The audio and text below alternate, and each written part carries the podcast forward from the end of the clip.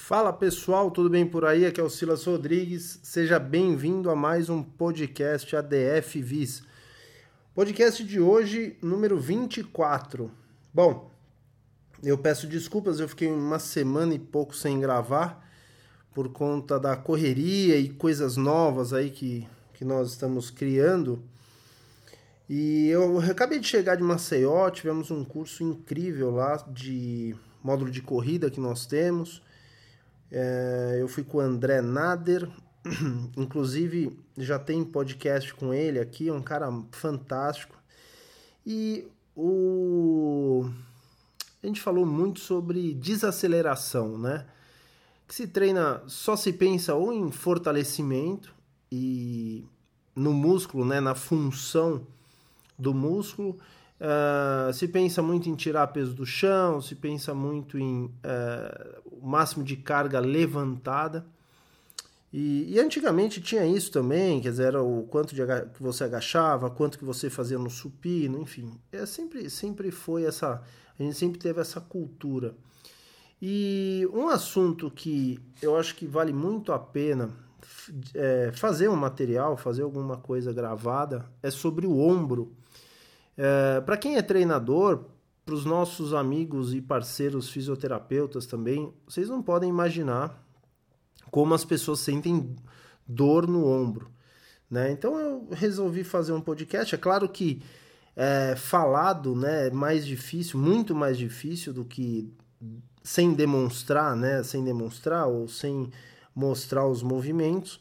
Então, mas principalmente para você que é treinador ou fisioterapeuta, enfim, eu acho que você vai, é, é vai ser um material bacana para depois, inclusive, poder para a gente poder discutir isso. Fica à vontade para comentar é, em qualquer parte do desse, desse podcast. É só fazer um comentário aqui embaixo e que vai ser super bem-vindo.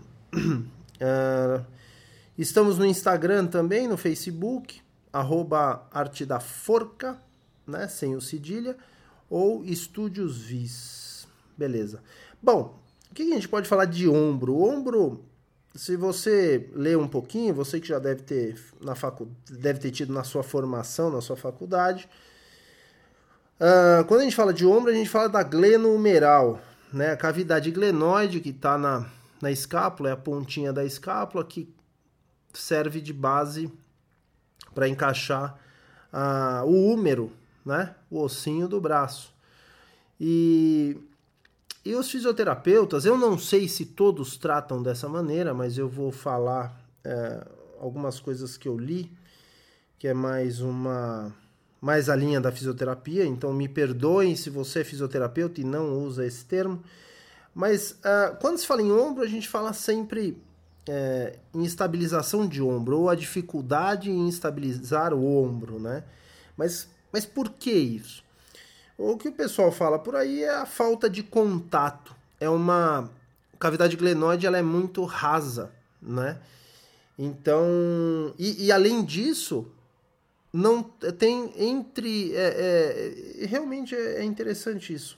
Falta ligamentos no ombro para que haja uma, essa proteção que tivesse como se tivesse uma proteção uh, ideal. Então, ela, ela é, uma, é uma articulação que tem muita amplitude, mas ao mesmo tempo ela tem uma cavidade rasa. Então, você tem as questões de luxação, você tem muita tendinite, você tem dores uh, de todos, vindo de tudo quanto é lado. Eu não quero falar só sobre a dor, mas uh, uh, fazer só um apanhado geral. Então, a primeira coisa que a gente sabe que tenha um pinçamento, né, que geralmente é uma compressão das partes moles entre o acrômio e o húmero, né, então aquela regiãozinha lá. Uh, outra coisa é, por exemplo, qualquer tipo de estresse, impacto, trauma. Uh, tem também esforço repetido, obviamente. Então, se você fizer uh, muito esforço, seja em repetição ou seja em carga, que aí vai ser a partir do estresse que eu estou dizendo, também você pode entrar nessa parte de dor e lesão. Falam também é, de fluxo comprometido, fluxo sanguíneo comprometido do supraespinhal. E por que o supraespinhal? É, porque falam que, é, pelo menos foi um dado que eu achei, é, eu não sei exatamente a veracidade disso, mas eu, sim, enfim, é mais para dar essa, é mais para dar essa cara pro, pro podcast. 75% de dor no ombro é, o, é, se refere-se ao tendão do supraespinhal, que faz parte do manguito rotador, que eu vou entrar nesse, nesse assunto e nesses caras. Uh, então eu falei do estresse, né? Que são uh, qualquer movimento violento também, né? Muita repetição acima da cabeça. Que aí eu acho que é mais a minha área, eu acho que é mais a área também do, do treinador. Bom, a primeira coisa que a gente poderia, que eu posso falar sobre ombro é que uh, não adianta saber simplesmente qual é a função do músculo ali se a gente não olhar de forma integrada, né? principalmente essa nossa linha de trabalho, a linha do arte da força, a linha que acontece nos estúdios que são chancelados, vis, enfim. A gente acha que uh, o ombro está completamente relacionado ao seu quadril, que está completamente relacionado ao pé, por exemplo. Então a gente é, é, claro que você a gente não, não, não deixa de olhar a função muscular, não pode, seria irresponsabilidade, seria loucura, mas entender que um deltoide ou que o manguito ele não faz nada sozinho. Eu acho que essa é a principal é, maneira, né, visão que nós temos e que a gente trata o corpo humano, tá? Então é, quando a gente falava em musculação, né? Pegar a musculação, aquela musculação tradicional, que é muito legal, que eu, eu passei por ela, todo mundo passou por ela e ela vai continuar existindo. Uh, a gente falava, pensava e falava muito sobre deltoide, que, é, que é geralmente a musculação sempre. É, pelo menos a, a, linha da musculação, do fitness e tal, sempre foi a questão mais superficial, musculatura aparente, né? Porque era esse o objetivo. Era muito raro falar em uh, estabilidade de quadril, enfim, é, não, era, não era muito esse objetivo. Eu acho que até hoje, hoje talvez tenha melhorado um pouco essa questão, mas há 10, 20 anos atrás não era bem isso não. Então, falando do deltoide, que é o que a gente vê no ombro, né, a musculatura, que sempre se falou muito em é, você tem dor no ombro, que se você precisa fortalecer é o deltoide, né? E o que, que o deltoide faz? ele faz a abdução do braço, ele faz a adução, ele faz a flexão, ele faz a extensão e ele ajuda também na rotação. O que acontece e cada vez mais é, foi estudado isso é que a gente não deveria ficar apenas no deltoide, a gente deveria entender os caras que estão lá embaixo, que é a musculatura, uma musculatura mais profunda, que foi é, chamada de manguito rotador, né? Por muito tempo falou-se que eram cinco músculos e hoje me parece que está estabelecido que são quatro, são quatro caras, né? Então esses músculos são uh, o supraespinhal, o infraespinhal, o subescapular e o redondo menor. Esse quinto, que foi considerado e me parece que não é mais considerado, é, do grupo Manguito Rotador é o redondo maior. Não que ele não tenha importância. E eu acho que esse é o principal assunto, a principal mensagem aqui desse, desse podcast. Mas vamos, vamos por partes. Bom, então o deltoide tem basicamente todas as funções. Agora, o manguito, ele principalmente ele tem uma função importan importantíssima de estabilização. Estabilização é segurar o húmero, segurar o ombro ali, a cabeça do húmero, na cavidade. Então, eles são, eles são fundamentais. Né? E como eu disse, uh, o 75% de dor no ombro é tendão do supraespinhal. Então vamos tentar, vamos entender quem que é esse cara. O supraespinhal ele faz a abdução do braço. Então você imagina qualquer coisa que o braço se afaste do tronco, né? lateralmente. Eu gostava daquele exemplo de falar abdução, lembra de abrir, né? Então você abre o braço, era uma decoreba monstruosa, mas que eu não esqueço até hoje. Bom, então, supraespinhal faz a abdução do braço. Isso você encontra em qualquer lugar, viu? YouTube, Google, isso é a coisa mais fácil do mundo. Eu, na verdade, eu só estou passando aqui um. fazendo uma coisa muito simples, mas basicamente para a gente entender uma outra coisa que eu vou falar daqui a pouco. Bom, o outro amigo do manguito rotador é o infraespinhal, né? E ele faz a rotação lateral ou rotação externa. Eu gosto mais de chamar de rotação externa, mas tem o lateral também. O subescapular, ele faz uma rotação medial ou rotação interna e faz a adução também, né? Adução, trazer o braço para dentro, para perto do tronco. E então esse cara faz subescapular, ele faz a rotação interna e adução. E ele é considerado o principal estabilizador da glenumeral. Tá? Então vamos ficar atento nesse subescapular aqui. O redondo menor, ele faz a rotação é, externa. Então ele também é bem importante.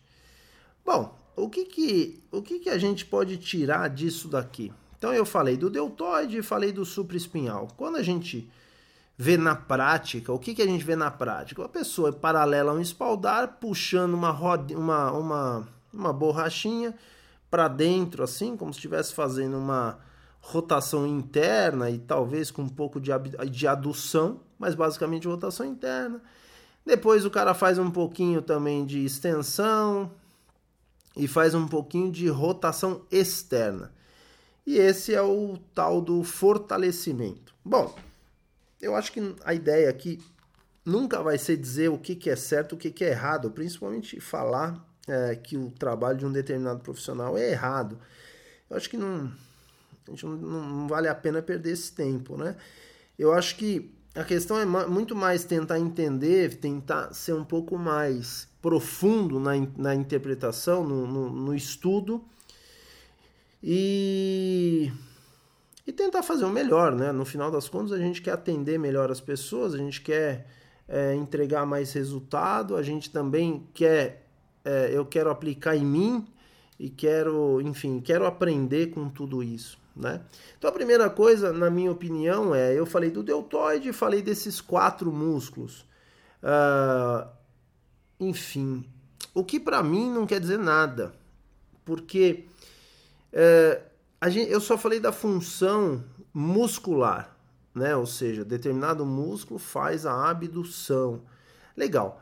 Bom, como a, a, a cavidade glenoide tá na, é escápula, está na escápula, a gente não pode esquecer de todos os outros músculos que se inserem na escápula. Ou seja, eu entendo a importância do manguito, eu entendo a importância do deltoide, mas nada vai funcionar de forma isolada.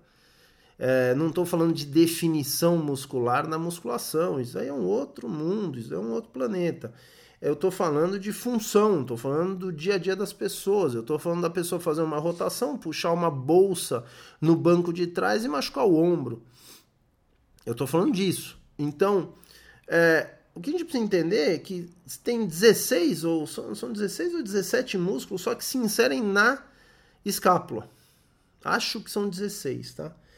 É, e tem um cara fundamental que ele não se insere na escápula, que é o grande dorsal, que ele faz adução, rotação interna, extensão do braço, mas ele, ele passa por trás ali e ele ajuda a estabilizar, porque ele passa por um ângulo inferior tal e se insere no húmero. Então, é, é mais um dos motivos que eu, que eu só voltando aqui, dentro desses 16 músculos, tem muita coisa aqui que trabalha junto, tá? Tem, tem serrátil, subclá, tem, tem um monte aqui, tem trapézio, tem um monte de cara aqui importante é, que, que trabalha junto e que se você quiser entender de ombro, você vai ter que estudar escápula. Porque a ideia é segurar, estabilizar a escápula também em relação ao tronco. Mas eu acho que o principal aqui, gente, é entender que uh, se o músculo faz, um exemplo, abdução do braço, ele desacelera a adução do braço. Então ele desacelera a ação oposta. Então, se eu tenho um músculo que faz rotação interna, ele desacelera a rotação externa. E é um pouco confuso isso, porque quando a gente estudou anatomia, uh, a gente estudou com. Uh, primeiro, sem movimento, né? O corpo deitado, sem gravidade, sem a presença da gravidade, sem deitado, né? Literalmente. E a gente não teve muito isso. A gente teve é mais no papel e não foi mostrado na prática isso. E por que, que isso é tão importante? uh, a desaceleração ela é fundamental. Você não consegue falar de movimento sem você pensar em desaceleração. Aquela coisa que o, no, principalmente no curso do Santiago Macarte, que é um, ele tem dois, a gente tem dois módulos em parceria aqui pelo Arte da Força que ele usa um termo que é fantástico, que é load to explode, ou seja, você primeiro precisa carregar para depois explodir. Eu vou dar um exemplo, eu vou lançar uma, vamos supor que eu tô falando com você, só que aí você vai lá, eu falo, vai lá pro final da rua. Eu pego uma bola, uma bola de beisebol, uma bola de tênis e eu lanço para você essa bola. Muito bem. Quando eu eu tô quando eu, antes de eu lançar essa bola para você, eu vou fazer um movimento para trás, eu vou carregar e vou explodir. Quando eu faço esse movimento para trás, carregando, gerando energia, a musculatura da cadeia anterior, peitoral e todos esses caras estão desacelerando. A cadeia posterior está ativada, está carregando e quando eu lanço, eu faço a rotação e eu faço, eu venho com abdução, eu crio, né, no movimento eu faço abdução, na volta do movimento eu faço adução, eu faço rotação interna do ombro, eu faço todos esse movimento para eu poder lançar essa bola. E exatamente acontece o inverso dessa ação, né? Eu carrego o movimento com a cadeia anterior, e quem desacelera todo esse lançamento é a minha cadeia posterior, né? Talvez seja esse um dos motivos do supra-espinhal ser tão importante. Porque não porque ele faz só a abdução do braço, mas é porque ele desacelera a adução do braço, que é presente, por exemplo, em qualquer ataque no voleibol, em qualquer lançamento no handball, qualquer lançamento de bola, qualquer saque no tênis, é, é, rebatida no tênis. Talvez não seja à toa que tenha tanta lesão no ombro. E eu acho uma maneira, uma coisa muito simplista a gente falar, não, eu acho que ombros você tem que fortalecer. Mas se você pegar os atletas, eles estão cada vez mais fortes. Você vê pelo corpo, você vê pelo treinamento, você vê pela tecnologia, tudo evoluiu. E por que, que a lesão ela não regride? Será que talvez não seja muita aceleração e pouca qualidade para desacelerar? Será que os caras conseguem treinar ou o estímulo do treino é muita aceleração, muita potência, mas não se treina desacelerar? É, eu não sei, é uma pergunta e eu não sei. A gente talvez nunca tenha essa, essa resposta né, de forma exata. É, porque afinal de contas nós estamos mexendo com dor que é multifatorial, estamos mexendo com um corpo que cada um re, re, é, responde de forma diferente a um determinado estímulo. Mas eu acho que vale a pena a reflexão. Será que eu tô quando eu tiro o peso do, do chão e acelero é, para cima, eu estou treinando bastante aceleração. Lá em cima, é verdade, eu tenho que desacelerar, desacelerar porque o peso tem que parar lá em cima. Mas quando eu lanço alguma coisa, será que a ação não é exatamente oposta? Como é que eu treino isso? Será que levantamento de peso, será que essas coisas realmente são tão específicas? Ou é, eu resolveria todos os problemas de um atleta fazendo ações explosivas de baixo para cima? Sendo que o meu gesto, quando eu ataco, a minha desaceleração é na cadeia posterior, todos esses músculos da escápula que se inserem na escápula precisam fazer esse trabalho. eu, eu, eu gosto de acreditar por, por tudo, todas essas justificativas que eu estou usando, que as pessoas estão realmente precisam treinar muito mais desaceleração. Né? E o Querobel é uma, não é a única, mas é uma tremenda de uma ferramenta que se treina é, desaceleração. E principalmente essa desaceleração da cadeia posterior, né? Porque toda vez, toda vez que eu faço um swing, que é um movimento básico do querobel, ou seja, que ele é balístico, então quando ele, o querobel está embaixo de mim, embaixo do meu quadril, que eu empurro com o quadril, eu faço uma extensão do quadril, o querobel ele está indo em direção, enquanto ele vai subindo, ele está indo em direção à parede, né, à minha frente. Ele está querendo ser lançado. E quem que freia isso? Minha cadeia posterior. Então eu gosto muito, e eu estou falando só, estou dando exemplo só do swing. A gente poderia fazer de falar de, de clean, de é, snatch. E aí você fala, não, mas peraí, você tem clean, tem snatch no levantamento de peso? Hum, tem, porque leva o mesmo nome. É verdade. Um você faz com a barra, outro você faz com o querobel. A questão é, o querobel você treina a desaceleração. A gente não, a gente quando o querobel sobe na cabeça, acima da cabeça ou na posição de hack aqui na, na, na, no meu no meu peito, eu não jogo ele no chão. Ele volta para o swing e eu faço repetições. Então eu constantemente eu estou treinando desaceleração Uh, e eu não vou entrar em, no assunto desse podcast de desaceleração de quadril, que é fundamental, que é o mesmo processo, a mesma coisa. Uh, se o músculo faz adução, ele desacelera a abdução, né? Então tem N motivos para se treinar querobel por conta principalmente desse desse desse grande motivo que eu acho que é fundamental, desaceleração. Bom, uh, seguindo a nossa linha do Arte da Força, a gente é, é meio pé atrás com essa história de ficar treinando muito peso acima da cabeça. Eu não acho que é só pegar um bastão e ficar treinando mobilidade de ombro e que isso vai te dar, é, vai, te, vai, te, vai te dar aptidão para fazer tanto volume é, acima da cabeça como está sendo feito né, por, por, por todos esses motivos. Não é, uh, é a, a, chance de machucar é muito grande por conta da articulação, por conta de uh, um risco altíssimo de tendinite, que é o que está acontecendo. Agora, você imagina o pessoal que tem um grupo de pessoas grande fazendo uh, peso acima da cabeça, com anilha, com barra, sem a devida mobilidade. E mesmo que tenham mobilidade, estão exagerando no volume. Volume versus carga.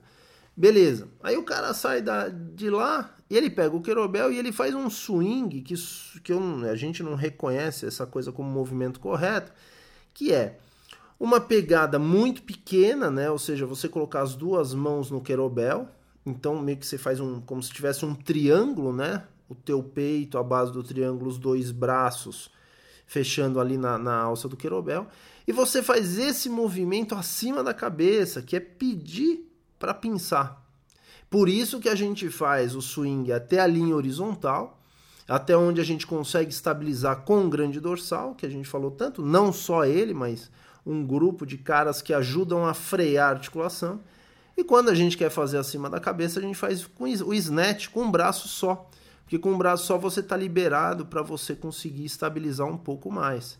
E para quem já fez arte da força, sabe da, do nosso, da nossa advertência em relação a faça muito mais swing do que snatch. Mesmo se você quer fazer teste de snatch, quer se divertir com snatch, treine outras coisas para você depois sair o snatch. Uh, e mais uma coisa, para terminar. É, se a função da, de, algumas, de alguns músculos aqui é estabilizar a articulação. Uh, eu já fiz isso na prática. Eu peguei lutador de jiu-jitsu, peguei uns caras muito fortes e falei: olha, você faz um press, né, que é um movimento, o antigo desenvolvimento. O cara faz press com 30 quilos, 40 quilos tal. Legal. Aí eu pego um querobel de 16 quilos e peço para ele sustentar acima da cabeça. Simplesmente sustentar. E você vê a dificuldade que o camarada tem de fazer isso. Ou seja, eu acho que também tem uma um desequilíbrio entre essas entre, essa, entre esses músculos que o cara gera muita ação, mas ele não é capaz de estabilizar peso acima da cabeça. Então é pouco provável que ele consiga desacelerar por várias vezes. Então, mais um motivo que a gente gosta muito de usar o windmill, usar o Turkish Get Up, usar o Arm Bar, que são movimentos que você se move uh, embaixo do querobel, mas você está estabilizado. Você está segurando o querobel acima da cabeça, ou mesmo segurando na posição de clean, que ele já está te puxando para uma rotação externa, afinal de contas o querobel, o centro de gravidade está fora da mão, é, que é um movimento bacana, porque você não deixa ele ir para a rotação lateral, para a rotação externa, então te ajuda também a estabilizar, é, lutar contra essa, essa rotação externa. Então são dois movimentos que são dois é, são, é uma premissa que a gente segue, que é uh, treine também baixo de peso, sem exatamente ficar colocando movimento, uh, pensando em estabilidade articular.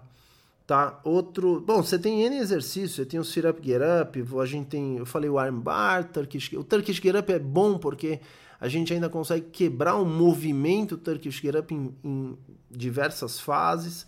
Ah, e, e, e obviamente, nossa, esquecendo do principal, do fazendeiro, ou farmer walk, que você pode usar de várias maneiras. O que a gente menos usa, na verdade, é o que a, o pessoal mais faz, que é pegar bastante peso, colocar nos dois braços e carregar como se fosse uma sacola de supermercado. A gente usa para um outro objetivo, que é exatamente essa questão do ombro, estabilização e tal. Então a gente gosta de usar primeiro cargas diferentes geralmente a carga mais leve ou acima da cabeça ou em posição de clean. E aí sim uh, você pega uma carga mais pesada no braço de baixo. e aí você, além da estabilização, a gente está fazendo uma outra coisa que é bem legal, que é antiflexão lateral. Mas aí antiflexão é um outro, é um outro assunto para um outro dia, tá? Bom, é, meus amigos médicos, fisioterapeutas e treinadores, é, vamos cuidar do ombro da galera, vamos. Eu acho que tem que ter bastante atenção uh, nessa coisa. Está havendo muito volume, sem dúvida alguma, volume de treino. As pessoas estão machucando muito. Aí o cara vai nadar, fala: Ah, eu não vou fazer força, eu gosto de nadar. Tá, mas você tá dando um monte de braçada acima da cabeça, vai também. Tem muita gente que machuca ali. Então é uma é, um, é, uma, é um muito amplo, né? Você precisa de mobilidade, você precisa de estabilidade, você precisa de força. A questão é, se você já tem força, você não precisa treinar mais força, né? Você tem que treinar o que você é ruim. Geralmente é o que a gente sugere. Enfim, é, eu espero que você fique bem, espero que você esteja bem e fique atento aí para o próximo podcast. Clica aqui em seguir, porque aí eu acho que você é avisado toda vez que entrar conteúdo novo, tá bom? Um abraço, valeu, obrigado.